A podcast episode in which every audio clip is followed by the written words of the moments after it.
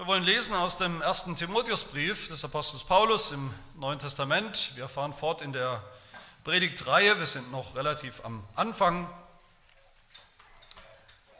Und wir lesen aus Kapitel 1 die Verse 5 bis 11.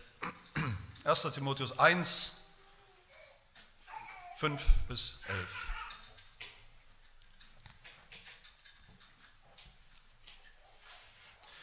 Hört das Wort Gottes. Das Endziel des Gebotes aber ist Liebe aus reinem Herzen und gutem Gewissen und ungeheucheltem Glauben. Davon sind einige abgeehrt und haben sich unnützem Geschwätz zugewandt. Sie wollen Lehrer des Gesetzes sein und verstehen doch nicht, was sie verkünden und als gewiss hinstellen. Wir wissen aber, dass das Gesetz gut ist, wenn man es gesetzmäßig anwendet und berücksichtigt, dass einem Gerechten kein Gesetz auferlegt ist, sondern Gesetzlosen und Widerspenstigen, Gottlosen und Sündern, Unheiligen und Gemeinen, solchen, die Vater und Mutter misshandeln, Menschen töten, Unzüchtigen, Knabenschändern, Menschenräubern, Lügnern, Meineidigen und was sonst der gesunden Lehre widerspricht, nach dem Evangelium der Herrlichkeit des glückseligen Gottes, das mir anvertraut worden ist.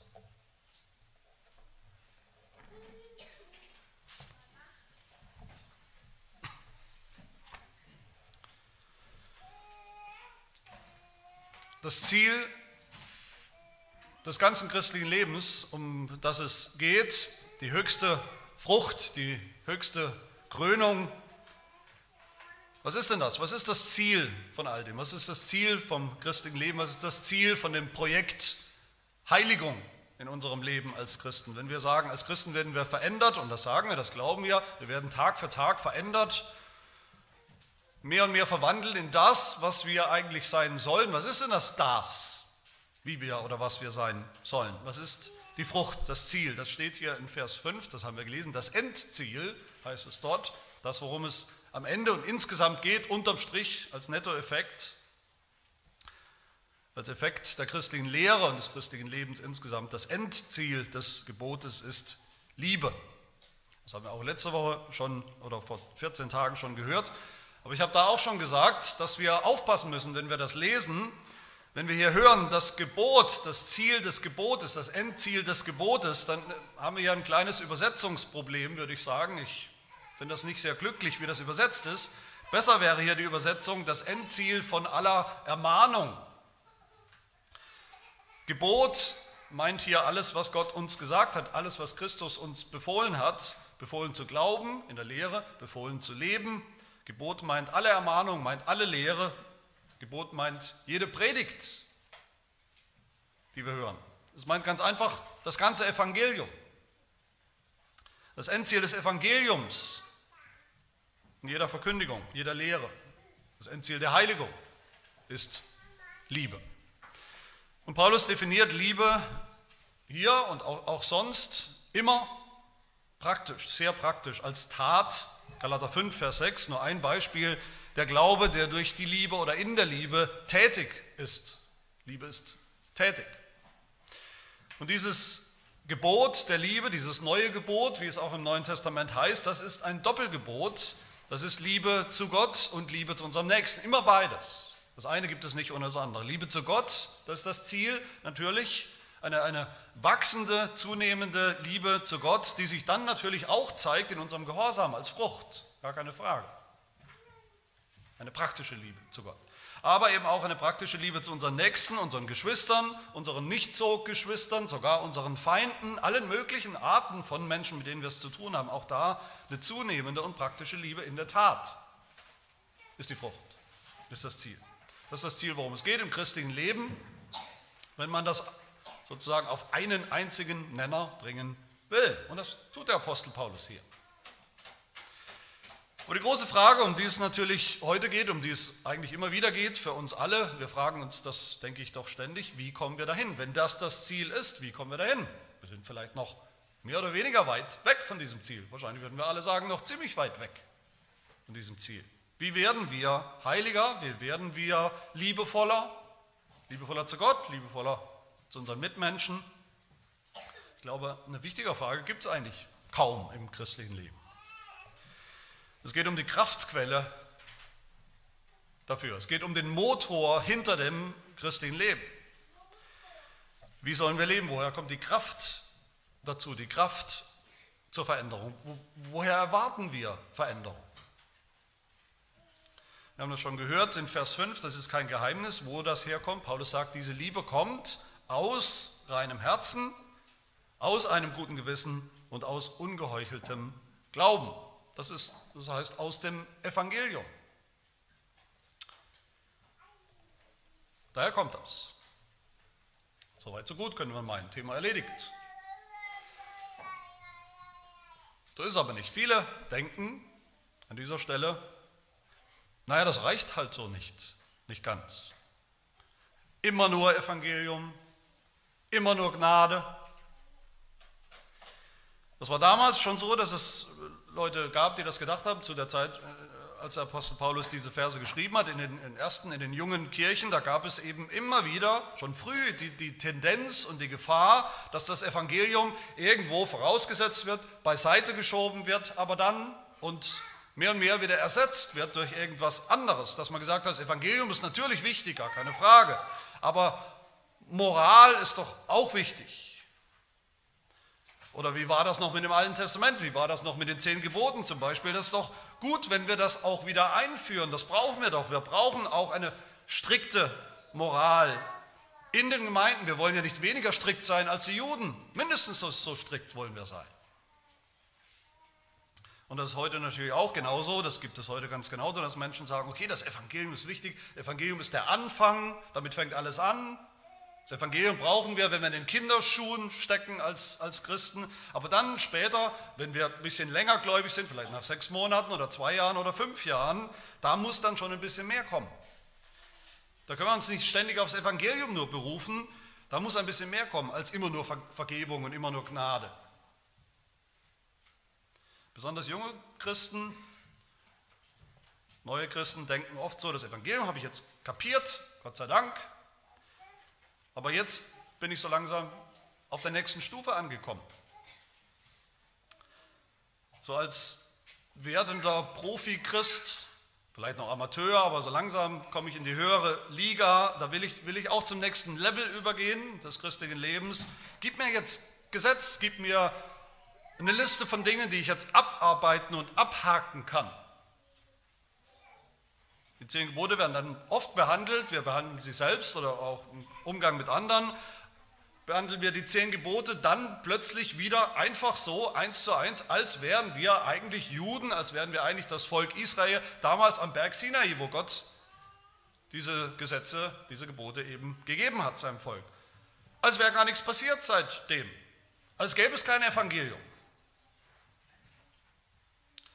Lehrer oder Pastoren, die in, in, in der Gemeinde, in den Kirchen mit dem Gesetz, mit den zehn Geboten um sich schlagen, wie mit einer Keule, mit einem Baseballschläger, die denken, man kann doch, das muss doch möglich sein, Christen, Gemeindeglieder zu mehr Gehorsam, zu mehr Liebe zu prügeln mit dem Knüppel des Gesetzes.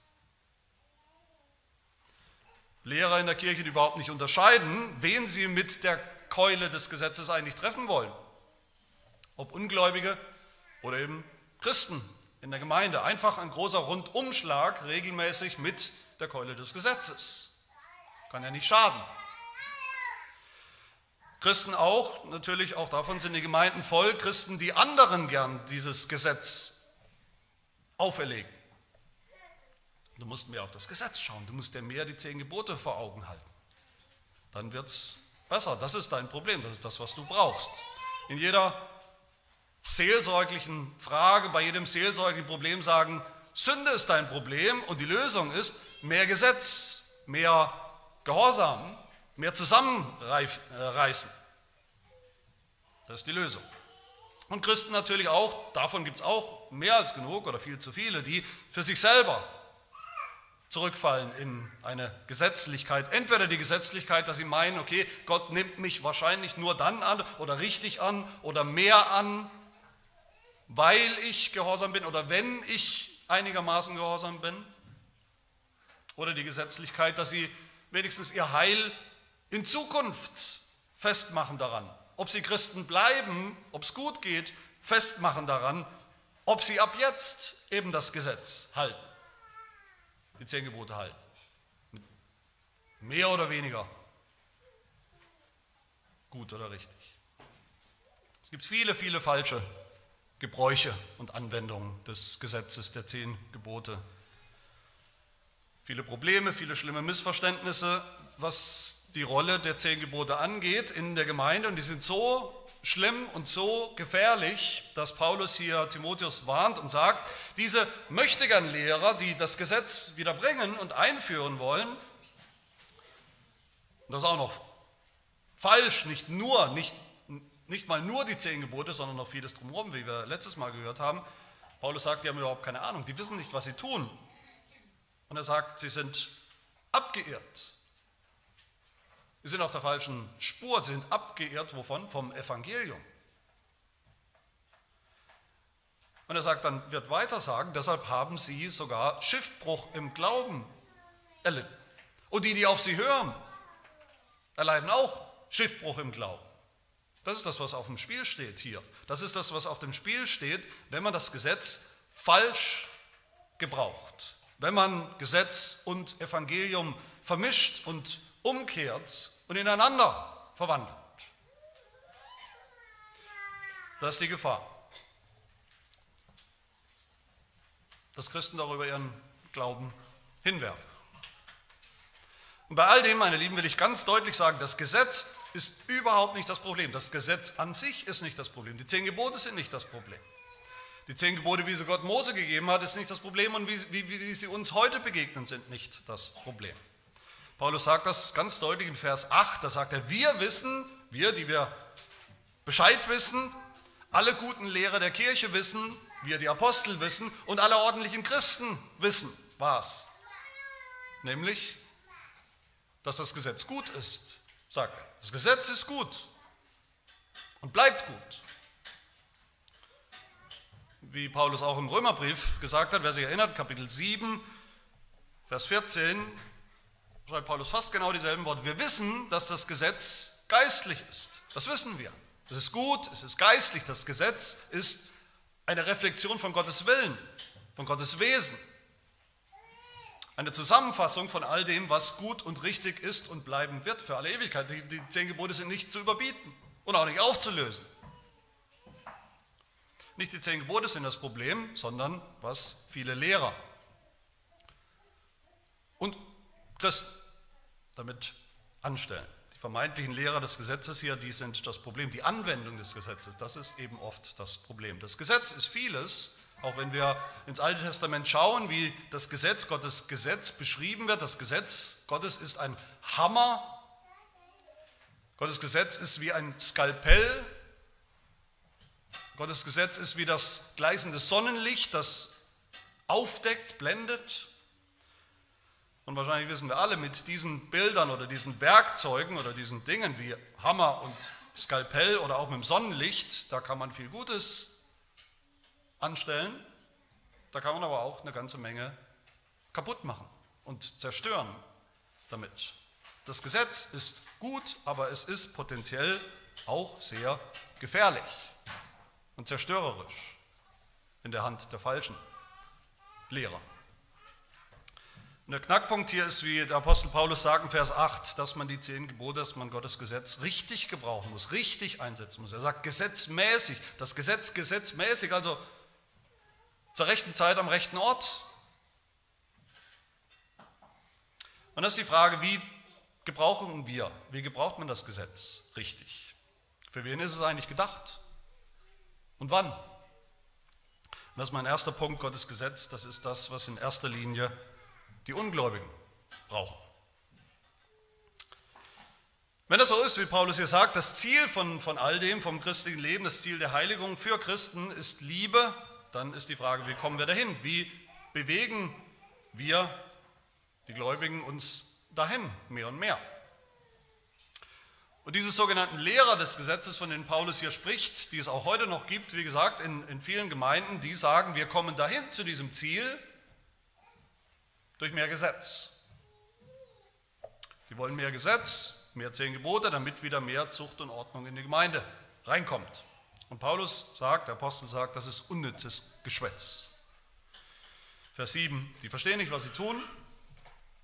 Die kapieren gar nichts davon, welches, welche Absicht, welches, welchen Zweck das Gesetz eigentlich hat. Und sie verstehen auch nicht, was sie damit alles kaputt machen in den Gemeinden durch ihre Predigten. Sie haben das Evangelium völlig vergessen, sind abgeirrt vom Evangelium und sie denken und sie lehren Heiligung, das christliche Leben, Liebe als Frucht, das kommt durch mehr Gesetz, das kommt, der ganze Gehorsam kommt durch mehr Appelle zum Gehorsam. Durch mehr Appelle gefälligst den zehn Geboten ein bisschen konsequenter zu gehorchen. Aber was genau machen diese Leute falsch, diese Lehrer falsch? Was ist der Fehler? Das Gesetz, wie gesagt, ist nicht der Fehler. Das Gesetz ist ja gut. Aber ihr Fehler, der fundamentale Fehler ist, dass sie nicht unterscheiden, mit wem sie es zu tun haben. Für wen das Gesetz eigentlich gegeben ist. Sie behandeln alle Menschen gleich. Egal ob gläubig, oder nicht, ob gerecht oder ungerecht. Für alle lautet die Therapie mehr Gesetz, mehr Gebote, hören, mehr Gebote halten.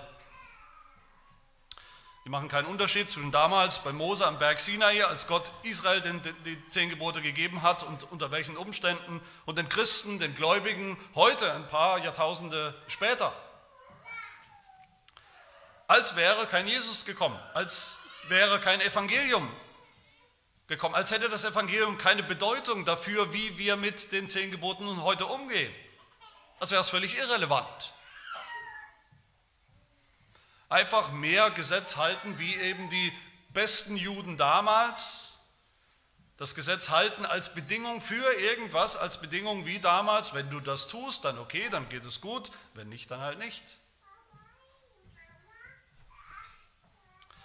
Und Apostel Paulus sagt, wer das so tut und die das so getan haben, diese Lehrer, die haben nicht die erste Grundregel des Gesetzes verstanden.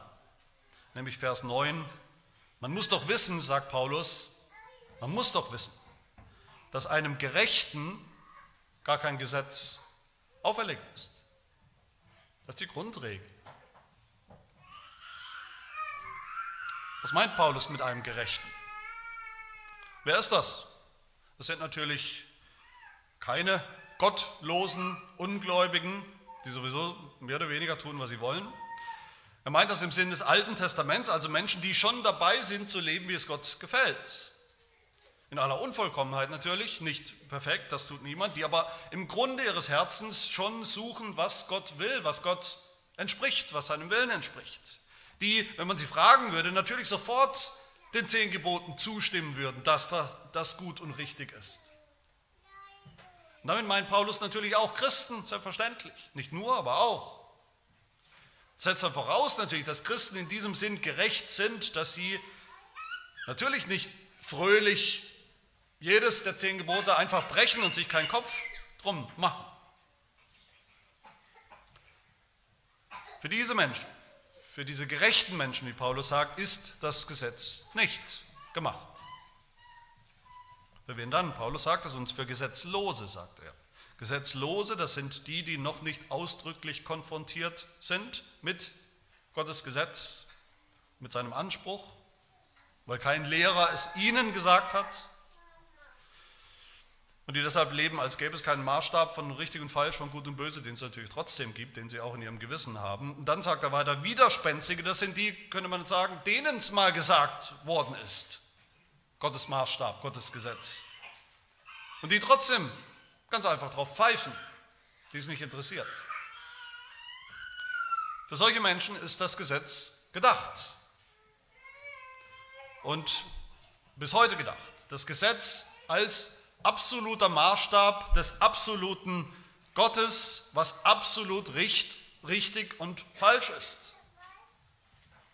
Und genau deshalb ist dieses Gesetz eine schreckliche Waffe. ein schreckliches Werkzeug in der Hand des schrecklichen Gottes, der Gesetzesbrecher eben nicht einfach damit durchkommen lässt, sondern das, was sie schon eigentlich schon immer wissen in ihrem Gewissen, was richtig und falsch ist, dass es eben falsch ist, was sie tun, das bestätigt das Gebot noch ausdrücklich und lässt diese Menschen am Ende dastehen, ohne jeden Ausweg, ohne jedes Hintertürchen, ohne jede Ausrede und macht ihnen deutlich, dass die Strafe kommt, völlig gerecht, dass die Strafe schrecklich sein wird, angemessen sein wird, aber furchteinflößend sein wird, so wie das Leben eben ist. Und dafür ist das Gesetz. Und so wirkt das Gesetz auch bis heute, bei denen, für die es gedacht ist. Und mein Lieben, der Apostel Paulus buchstabiert ja dann durch für uns jedes einzelne der zehn Gebote. Er wendet es an auf die, für die es wirklich gedacht ist, gemeint ist in diesem Sinn. Für die Gottlosen sagt er zuerst, das meint natürlich die, die nicht Gott haben, nicht den einen wahren Gott anbeten. Das ist das erste Gebot. Sünder sagt er dann, das sind die, die anstattdessen eben falsche Götter, Götzen anbeten. Das zweite Gebot. Dann spricht er von Unheiligen. Unheilige sind die, die nichts heilig halten, die Gottes Namen nicht heilig halten. Das dritte Gebot, die seinen Tag nicht heilig halten. Das vierte Gebot. Vater und Mutter misshandeln, Klar, das ist der extreme Bruch des fünften Gebots, wo es heißt, Vater und Mutter zu ehren. Menschen töten, das sechste Gebot. Dann die ganzen Perversionen des siebten Gebots, die ja zusammengefasst sind. Unzüchtige, das ist ein Sammelbegriff für alle möglichen Formen der Perversion der Sexualität, die gegen Gottes gute Ordnung gehen. Und dann Knabenschänder, das meint natürlich vor allem Homosexualität, Sexualität zwischen Mann und Mann, aber auch Pädophilie, auch Transsexualität. Alles kann man darunter fassen, wobei sowieso eine feine Linie ist zwischen diesen verschiedenen Formen der Perversion. Das achte Gebot, Menschenräuber, Sklavenhändler, Menschenhändler, die stehlen nicht nur Dinge, was schlimm genug ist, Dinge zu stehlen, die stehlen sogar Menschen, Menschenleben. Und dann sagt er, Lügner und wer mein Eide schwört, das, der Bruch des neunten Gebots. Und wie, wie im zehnten Gebot im Alten Testament dann nochmal sozusagen alles zusammengefasst wird, so auch hier am Ende, wo Paulus sagt, und was, alles was sonst noch, alles was sonst noch. Für diese Menschen, die das so tun, die dabei nichts denken, die keine Konsequenzen fürchten, die so tun, als gäbe es keinen Maßstab, als gäbe es kein richtig und falsch, kein gut und böse, die freudig in den Tag hinein leben, hinein sündigen. Für sie war dieses Gesetz schon immer gedacht. Als schreckliche Warnung, dass es eben so ist, wer diese Dinge tut, der hat keinen Anteil auf, auf Gottes Reich, der wird seine Strafe auch empfangen zur rechten Zeit, der wird sterben. Diesen Menschen ist das Gesetz auferlegt, sagt Paulus hier. Und das ist ein wichtiger Begriff, das ist ein, ein bildhafter, ein schwergewichtiger Begriff. Das Gesetz auferlegt, auferlegt als, als Joch, auferlegt als tonnenschweres Gewicht, das sie fast erdrückt und eines Tages erdrücken wird im Gericht. Diese Gottlosen, sagt Paulus, sie sind unter dem Gesetz, sagt er immer wieder im Neuen Testament in seinen Schriften. Unter dem Gesetz, gebeugt unter seinem Gewicht. Das Gesetz ist ein Damoklesschwert, das schwebt über diesen Menschen und das eines Tages fallen wird. Und sie sollen spüren die Last des Gesetzes und sie werden sie spüren.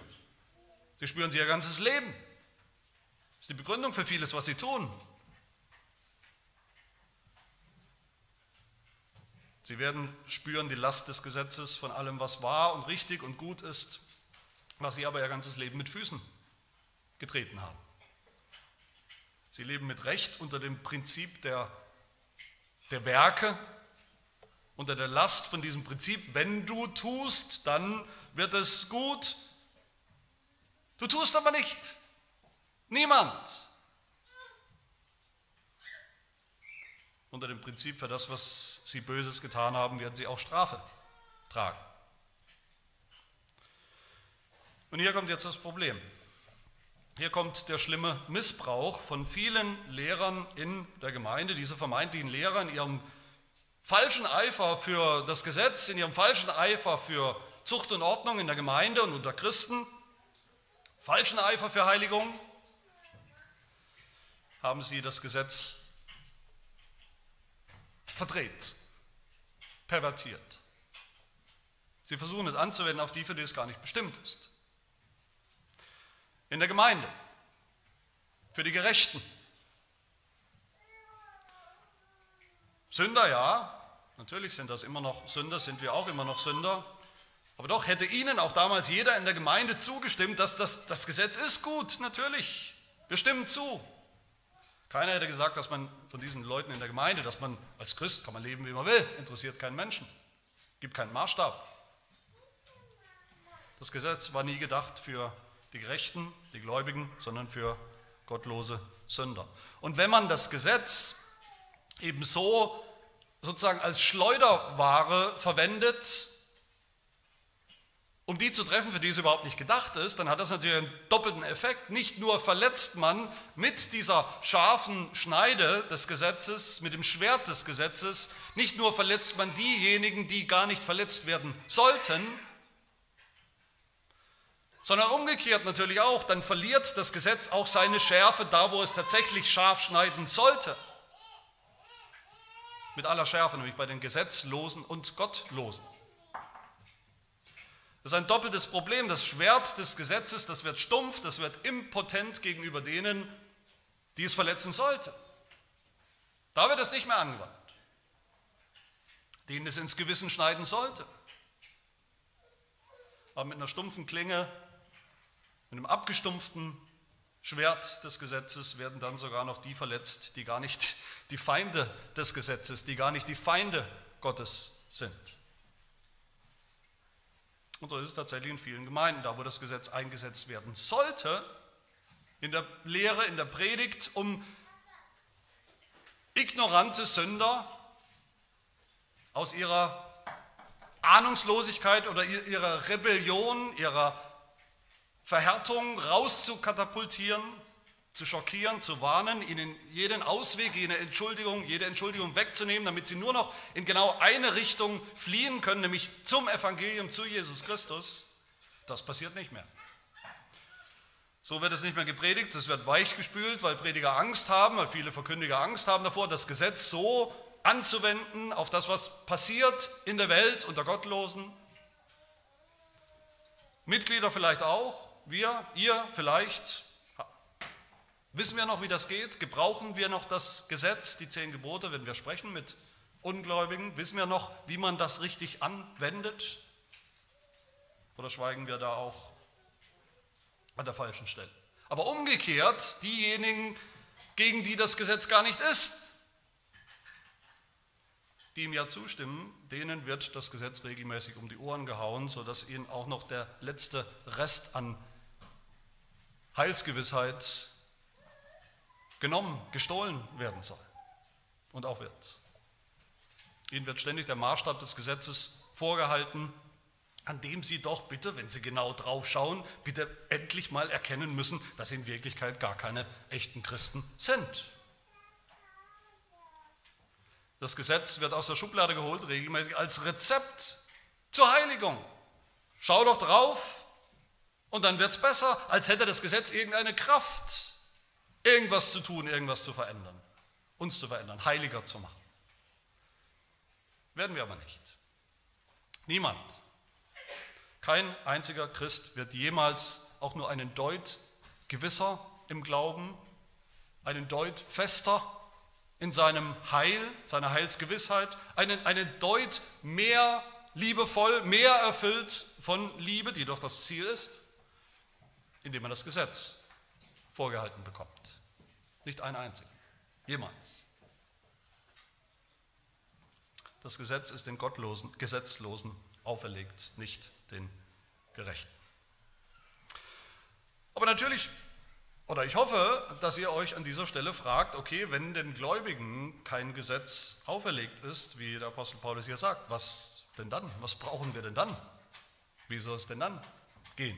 Woher kommt die Veränderung? Das ist mein zweiter Punkt. Was die Gläubigen, was wir brauchen. Vielleicht seid ihr verwirrt, wie der Apostel Paulus das hier an dieser Stelle tatsächlich so kategorisch sagt, dem Gerechten und damit eben auch dem gläubigen Christen ist kein Gesetz mehr auferlegt. Was, was soll das heißen? Heißt das nicht dann doch, dass wir als Christen in Gesetzlosigkeit schwelgen können, wo alles nur noch Gnade ist, wo alles nur noch freiwillig ist, wo es nichts zu tun gibt, wo es keine Vorschriften gibt, keine Imperative, keine Befehle, keinen Maßstab, wie wir leben sollen, ist das nicht auch im Widerspruch zu dem, was wir doch sonst auch in unserer Gemeinde immer wieder hören? Was ich immer wieder sage, dass die zehn Gebote doch auch der Maßstab sind für das christliche Leben. Dass sie der Maßstab bleiben, auch für das christliche Leben, natürlich. Dass sie nicht irrelevant sind, schon gar nicht aufgehoben für Christen. Nein, ist es nicht, ist kein Widerspruch. Der Knackpunkt ist hier, auch hier, dass Paulus sagt, uns, den Gerechten, den Gläubigen, ist das Gesetz nicht mehr auferlegt. Wir sind nicht mehr unter dem Gesetz, sagt Paulus immer wieder. Römer 6 zum Beispiel, Paulus sagt das immer. Wir sind nicht so unter dem Gesetz wie die Gesetzlosen, die Ungläubigen. Unter der tonnenschweren Last des Gesetzes, dem Absolutheitsanspruch des Gesetzes. Das Gesetz ist nicht mehr die Macht, die uns beherrscht und bestimmt, die uns anklagt, weil sie ja recht hat an jeder Ecke und Stelle. Das Gesetz ist nicht mehr das Joch auf uns, das schwere Joch, die Last, die uns nur verdammen kann. Und weil wir nicht mehr unter diesem Gesetz sind, und malochen müssen. Deshalb haben wir auch keine panische Angst mehr vor diesem Gesetz, vor seiner Unbarmherzigkeit. So ist das Gesetz für uns passé, vorbei, irrelevant. Deshalb tun wir auch nicht mehr krampfhaft die Werke des Gesetzes. Der Apostel Paulus sagt das an vielen Stellen. Wir Christen tun nicht mehr die Werke des Gesetzes wie Sklaven, die noch unter diesem Gesetz leben.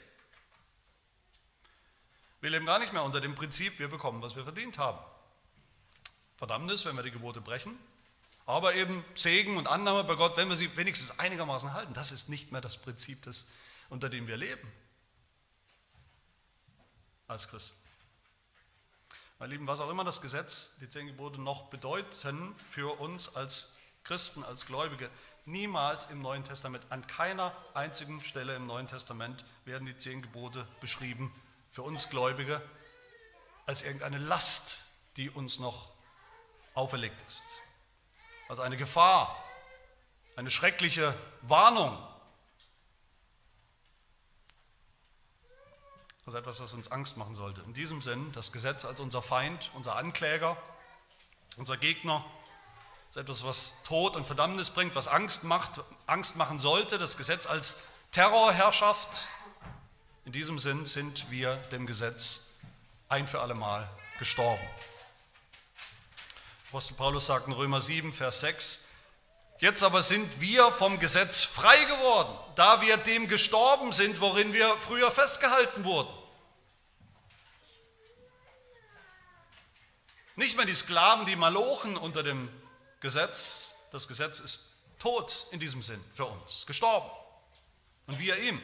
Es geht uns nichts mehr an. Warum haben wir nichts mehr mit dem Gesetz zu tun? Römer 7 sagt Paulus das weiter. Als, als Sünder, als Ungläubige, da waren wir, das ist ein Bild, das er gebraucht, da waren wir mit dem Gesetz verheiratet. Das Gesetz war unsere Ehefrau. Das Gesetz hat uns bestimmt, alles bestimmt. Es war unser Leben, unser Lebensprinzip. Aber dann sagt er, jetzt seid ihr dem Gesetz getötet worden durch den Leib des Christus, damit ihr einem anderen zu eigen seid, in einer neuen Ehe, nämlich dem, der aus den Toten auferweckt worden ist, damit wir Gott Frucht bringen. Als wir gläubig geworden sind, sind wir oder ist uns das Gesetz gestorben, der alte Ehepartner. Wir haben aber neu geheiratet, sagt Paulus, wurden verbunden mit Christus. Der ist jetzt unser Leben, unsere Kraft. Und weil das so ist, gibt es keine Angst mehr vor dem Gesetz, vor der Verdammnis. Ja, es gibt noch Sünde in unserem Leben, aber in all den Kämpfen, in all den Schwierigkeiten, in all den Niederlagen, auch im christlichen Leben, im christlichen Alltag, von dem Paulus ja spricht in Römer 7, direkt danach, der allererste Vers von Römer 8 lautet wie, so gibt es jetzt keine Verdammnis mehr für die, welche in Christus Jesus sind. Keine Verdammnis mehr, weil kein Gesetz mehr. Was wir, die Gläubigen, brauchen, ist niemals, nicht in tausend Jahren, einfach ein bisschen mehr Gesetz. Wie wir aber oft denken. Gesetz, das uns ein bisschen verunsichert, ja, kann ja auch gut sein. So ein bisschen Unsicherheit, so ein bisschen Ungewissheit, Restunsicherheit, Restungewissheit, das kann ja auch ganz gut sein. Das macht uns doch irgendwo fleißig. Ein bisschen Angst ist gut, dann bemühen wir uns eben mehr. So denken wir oft. Meine Lieben, was Gläubige brauchen, ist immer mehr Evangelium und nicht mehr Gesetz. Die Liebe, um die es geht hier als Ziel, die kommt nicht aus einem schlechten Gewissen, was wir, was Lehrer, Christen machen, Pastoren, Gemeindeglieder machen, was wir uns gegenseitig machen, ein schlechtes Gewissen. Oder was wir uns selbst machen. Das ist nicht die Quelle dieser Liebe, sondern, wie Paulus sagt, Vers 5, die kommt aus einem guten Gewissen. Mein Lieben, das, keine das sind keine Kleinigkeiten, von denen, wir, von denen ich hier spreche. Christen sind so oft geprügelt, sind so oft geschlagen. Christen haben so oft, wir alle haben so oft sowieso ein schlechtes Gewissen. Christen haben sowieso ein Problem, in manchen Kreisen nicht so sehr, in anderen Kreisen mehr, ein, ein Problem, ein Mangel an Gewissheit, wie es um mich steht als Gläubiger, ein Mangel an Heilsgewissheit. Auch in unserer Gemeinde gibt es das. Und da ist die Keule, der Prügel, der Knüppel des Gesetzes, der ja gar nicht für uns gedacht ist. Ebenso katastrophal, so gegensätzlich, so zerstörerisch. Ich will das mal an einem Beispiel deutlich machen. Stellen wir uns vor, ein, ein, Gemeindeglied kommt nicht mehr regelmäßig in den Gottesdienst. Ein eigentlich ordentliches Gemeindeglied wird plötzlich immer seltener gesehen verpasst immer mehr Gottesdienste, ist natürlich sehr konstruiert. Ich habe noch nie gehört, dass sowas vorkommt in den Gemeinden. Sollte nicht vorkommen. Und das ist schlecht. Natürlich ist das schlecht. Das ist falsch. Das ist gegen das vierte Gebot, den, den Tag des Herrn zu heiligen. Und ja, der sollte ein schlechtes Gewissen haben. Aber ist es richtig oder wäre es richtig für mich als Pastor, für, für die Hirten einer Gemeinde, die Ältesten, dass wir hingehen und nur an sein schlechtes Gewissen appellieren, nur das vierte Gebot als, als Keule schwingen, als, im Prinzip als würden wir zur Zeit des Mose leben, als wären wir Juden? Natürlich nicht. Woran müssen wir ihn am allermeisten erinnern. An das Evangelium, das Evangelium des glückseligen Gottes. Vers 11. Das Evangelium Christi, dass er erlöst ist, dass er ein Kind Gottes ist, dass er vereint ist mit Christus, Teil des Leibes Christi, der Gemeinde, mitsamt Geschwistern, dass es überhaupt nichts Wichtigeres und Schöneres und Erfüllenderes gibt, dass es nichts gibt, wonach sein Geist und seine Seele mehr verlangt, nichts, was geistlich normaler wäre und ist, als Gemeinschaft mit Christus, als Gemeinschaft mit den Geschwistern im Gottesdienst. Meine Lieben, das ist nicht weniger als das vierte Gebot. Aber das ist so viel mehr als das vierte Gebot, wie es die Israeliten damals gehört haben. Und wie es uns manchmal um die Ohren geschlagen wird. Das ist nicht weniger, das ist mehr. Ja, jeder Christ sollte ein schlechtes Gewissen haben, wenn wir eins der zehn Gebote willentlich verletzen und dagegen sündigen. Aber nicht nur, weil es geschrieben steht damals bei Mose sondern viel, viel mehr, weil wir damit gegen Christus sündigen. Gegen den, der uns ja von der Last des Gesetzes freigemacht hat, damit wir ein gutes, befreites Gewissen haben, damit wir Gott dienen, froh mit ihm leben, befreit, in Freude, in Liebe, ja auch im Gehorsam, aber aus Frucht, nicht aus Furcht, aus Liebe. Meine Lieben, was sagt denn Jesus Christus in Bezug auf das Gesetz für die Gläubigen? Natürlich leben sie nicht weniger nach Gottes Geboten als früher die Juden oder als die Pharisäer, als die Gesetzesgelehrten, die vermeintlichen. Aber sie leben nach einem ganz anderen Prinzip. Sie leben eine ganz andere, viel, viel bessere Gerechtigkeit. Nicht weniger, sondern viel, viel mehr.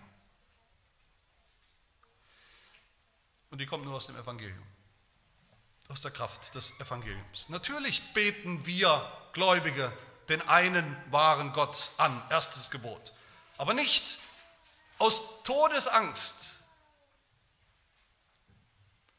sondern weil wir ihn lieben von ganzem Herzen, von ganzer Seele, mit ganzem Verstand. Natürlich halten wir den Sabbat, den, den, den Tag des Herrn, heilig. Aber nicht aus gesetzlicher Angst, sondern aus Freude als, als, als Feiertag unserer Erlösung.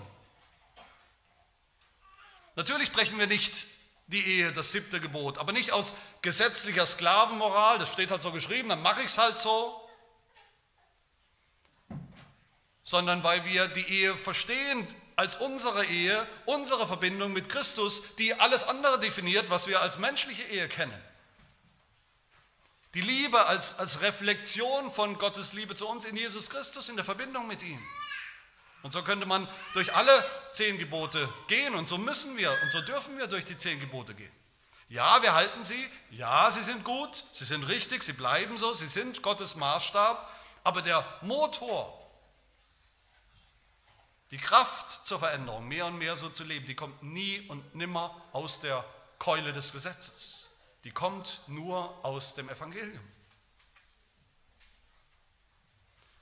Ist euch noch nicht aufgefallen, wie wir, gerade wir Reformierte, wie wir, wie unsere Bekenntnisse vom Gesetz sprechen und was wir damit zu tun haben? Wie denn? Wie spricht der Heidelberger Katechismus vom Gesetz für uns Christen? Im dritten Teil des Katechismus. Unter der Überschrift von der Dankbarkeit.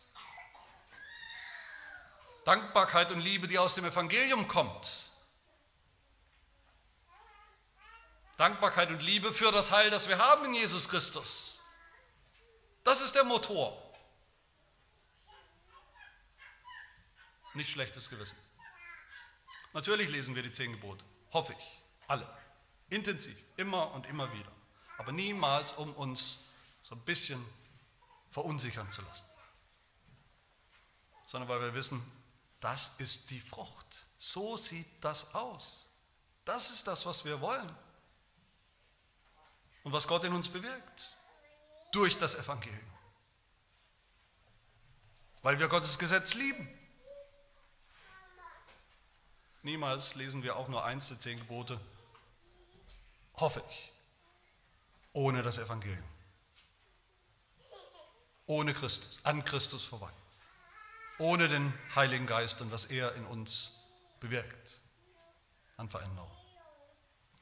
Wenn wir das Wort Heiligung hören, man hört es ja oft, auch in unserer Gemeinde, Heiligung, wie wir Christen leben sollen, mehr und mehr, die Veränderung, die wir suchen. Wenn wir das Wort Heiligung hören, wie, was denken wir dann oft? Was denken viele von uns? Instinktiv, wenn wir ehrlich sind. Was ist der erste Gedanke? Heiligung, okay. Es ist so Kapitel 2 des christlichen Lebens. Und da geht es jetzt doch wieder um Gesetz, oder nicht? Zusammenreißen, Gehorsam.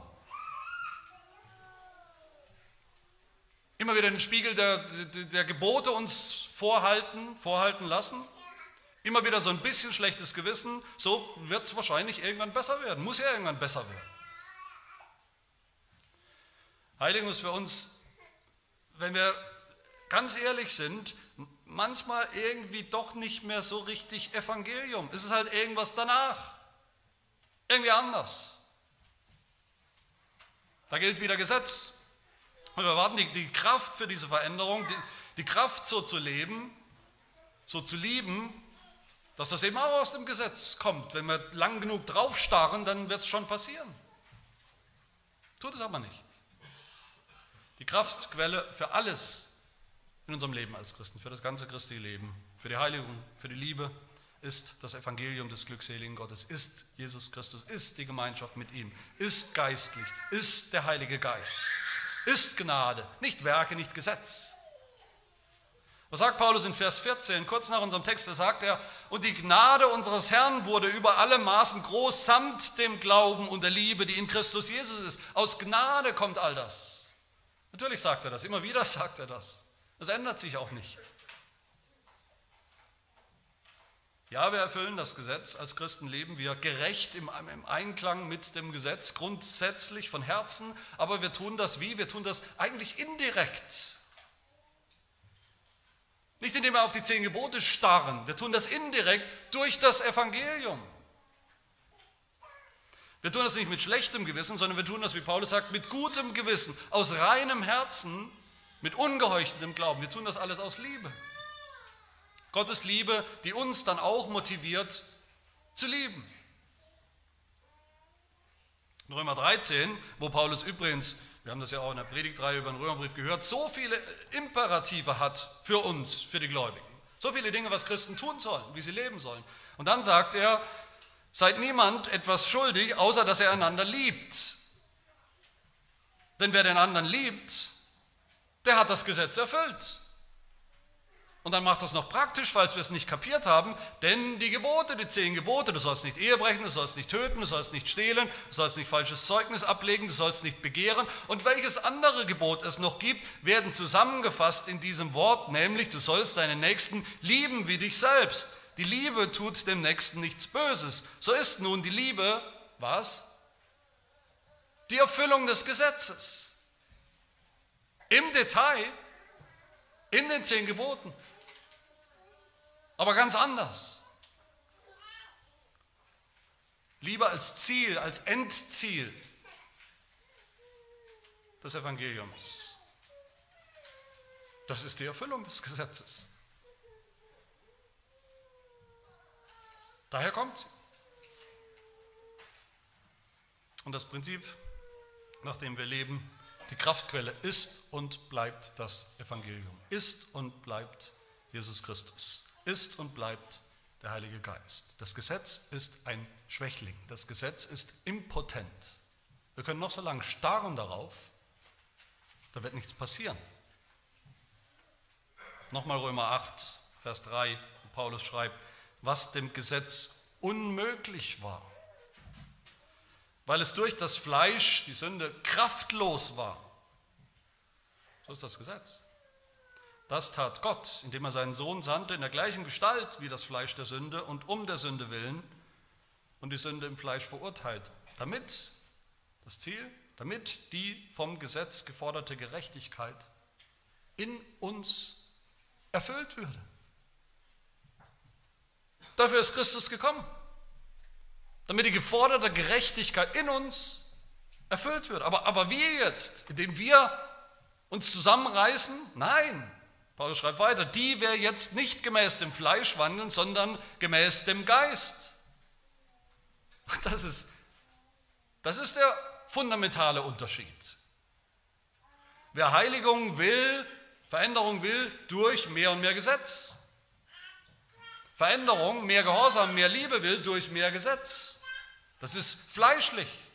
Das ist aus eigener Kraft. Das ist ohne Kraft. Das Gesetz hat keine Keinerlei Kraft, keinerlei positive Kraft. So wie das BGB, das Bundesgesetz, bürgerliche Gesetzbuch, auch, nicht, auch keine irgendeine Kraft hat, dass wir lesen und die Gesetze, die darin stehen, wir dann irgendwie automatisch befolgen, nur wenn wir sie lange nur, oft genug lesen. Aber das ist auch gar nicht unser Lebensprinzip als Christen, als Gläubige, sondern der Geist, im Geist. Als Gläubige haben wir den Geist, den Heiligen Geist, haben wir Christus, den Erfüller des Gesetzes. Römer 10. Jesus ist das Ziel, das Ende des Gesetzes zur Gerechtigkeit für jeden, der glaubt. Er ist es. Da ist Leben, da ist Kraft. In Christus, im Evangelium und nirgendwo anders. Die Frucht in unserem Leben, in dem christlichen Leben, die wir alle sehen wollen, hoffe ich, die wir alle haben wollen, wie heißt die denn? Sie heißt die Frucht des Geistes. Nicht die Frucht des Fleisches, nicht die Frucht aus eigener Kraft, nicht die Frucht des Gesetzes als Prügel, als Knüppel. Das ist die Frucht, die der Heilige Geist wirkt. Eine geistliche Frucht aus dem Evangelium, das wir glauben, auf das wir vertrauen, in das wir immer wieder zurückkehren, immer wieder reinschlüpfen wie in eine zweite Haut, was es ja ist. Meine Lieben, haben wir das so? Haben wir, kennen wir diesen Dreiklang hier aus Vers 5, das reine Herz gereinigt im, im Evangelium, im Blut Jesu, in seiner echten Vergebung? haben wir das gute Gewissen, dieses gute Gewissen, das uns eben kein Gesetz mehr anklagt, anklagen kann, keine Sünde mehr anklagen kann, weil sie von uns genommen ist, weil sie weggenommen ist. Und haben wir diesen ungeheuchelten Glauben, dass wir nicht gerecht sind in uns selbst. Da brauchen wir nicht zu heucheln, nichts vorzuheucheln. Wir sind nicht gerecht in uns selbst. Aber dass Christus unsere Gerechtigkeit ist, das Ziel, die Erfüllung des Gesetzes. Meine Lieben, wenn wir das haben, dann lasst uns lieben. Genauso praktisch, wie es der Apostel Paulus eben immer sagt, dann lasst uns Gott lieben, den herrlichen Gott, den glückseligen Gott, von dem Paulus hier spricht in Vers 11. Dann lasst uns praktisch lieben, auch unseren Nächsten. Die Liebe, die aus dem Evangelium kommt, die ist eben auch immer praktisch.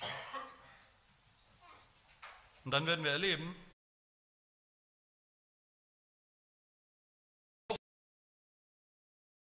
Erfüllung des Gesetzes ist.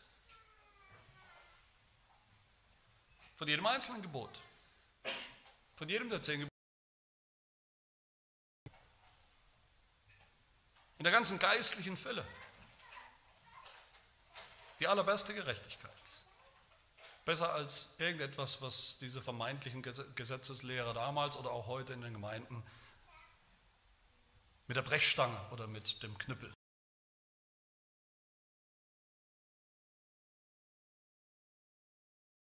Gemeinde viel besser als die Gesetzlichkeit von anderen Christen, die uns für gesetzlos halten, weil wir sagen, wir erwarten nichts vom Gesetz, aber alles vom Evangelium. Wenn wir immer wieder nur vom Evangelium reden. Und sie halten uns für gesetzlos. Als würde das Evangelium nicht reichen.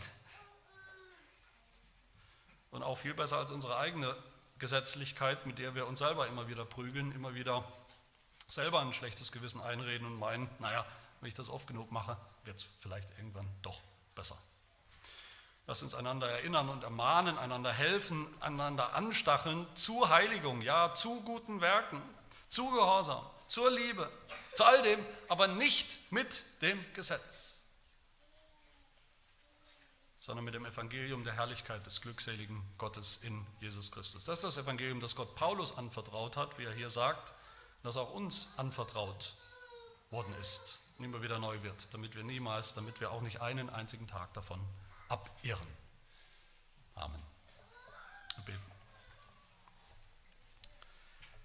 Herr, du bist unser Gott, der wahre, herrliche Gott, der glückselige Gott, der alles hat und nichts braucht, und der diese Herrlichkeit diese Glückseligkeit hast du uns gezeigt in deinem Sohn Jesus Christus. Im Evangelium hast du uns gezeigt, dass du auch unsere Herrlichkeit, unsere Glückseligkeit, unser Ziel, unsere Erfüllung bist. Ja, all das schenkst du uns in deinem Sohn Jesus Christus. Sünder sprichst du gerecht, obwohl wir es nicht sind in uns selbst, aber in Christus sind wir es.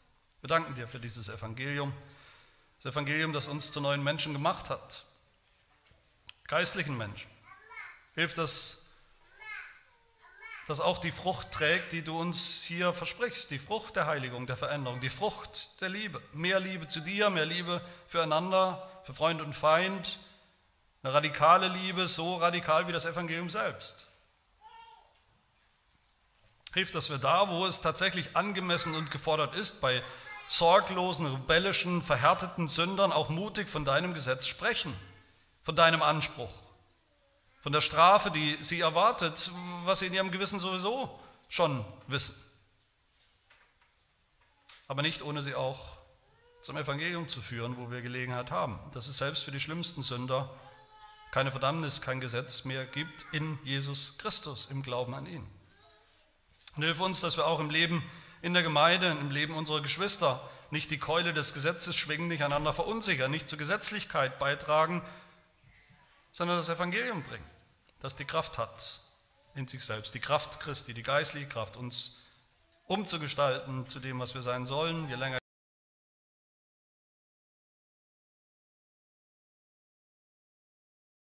diese Liebe, deine Liebe in Jesus Christus, die auch uns verändert, deine Liebe, die wir auch anderen schuldig sind, aber nicht schuldig bleiben wollen, als Erfüllung des ganzen Gesetzes. Das bitten wir in Jesu Namen. Amen.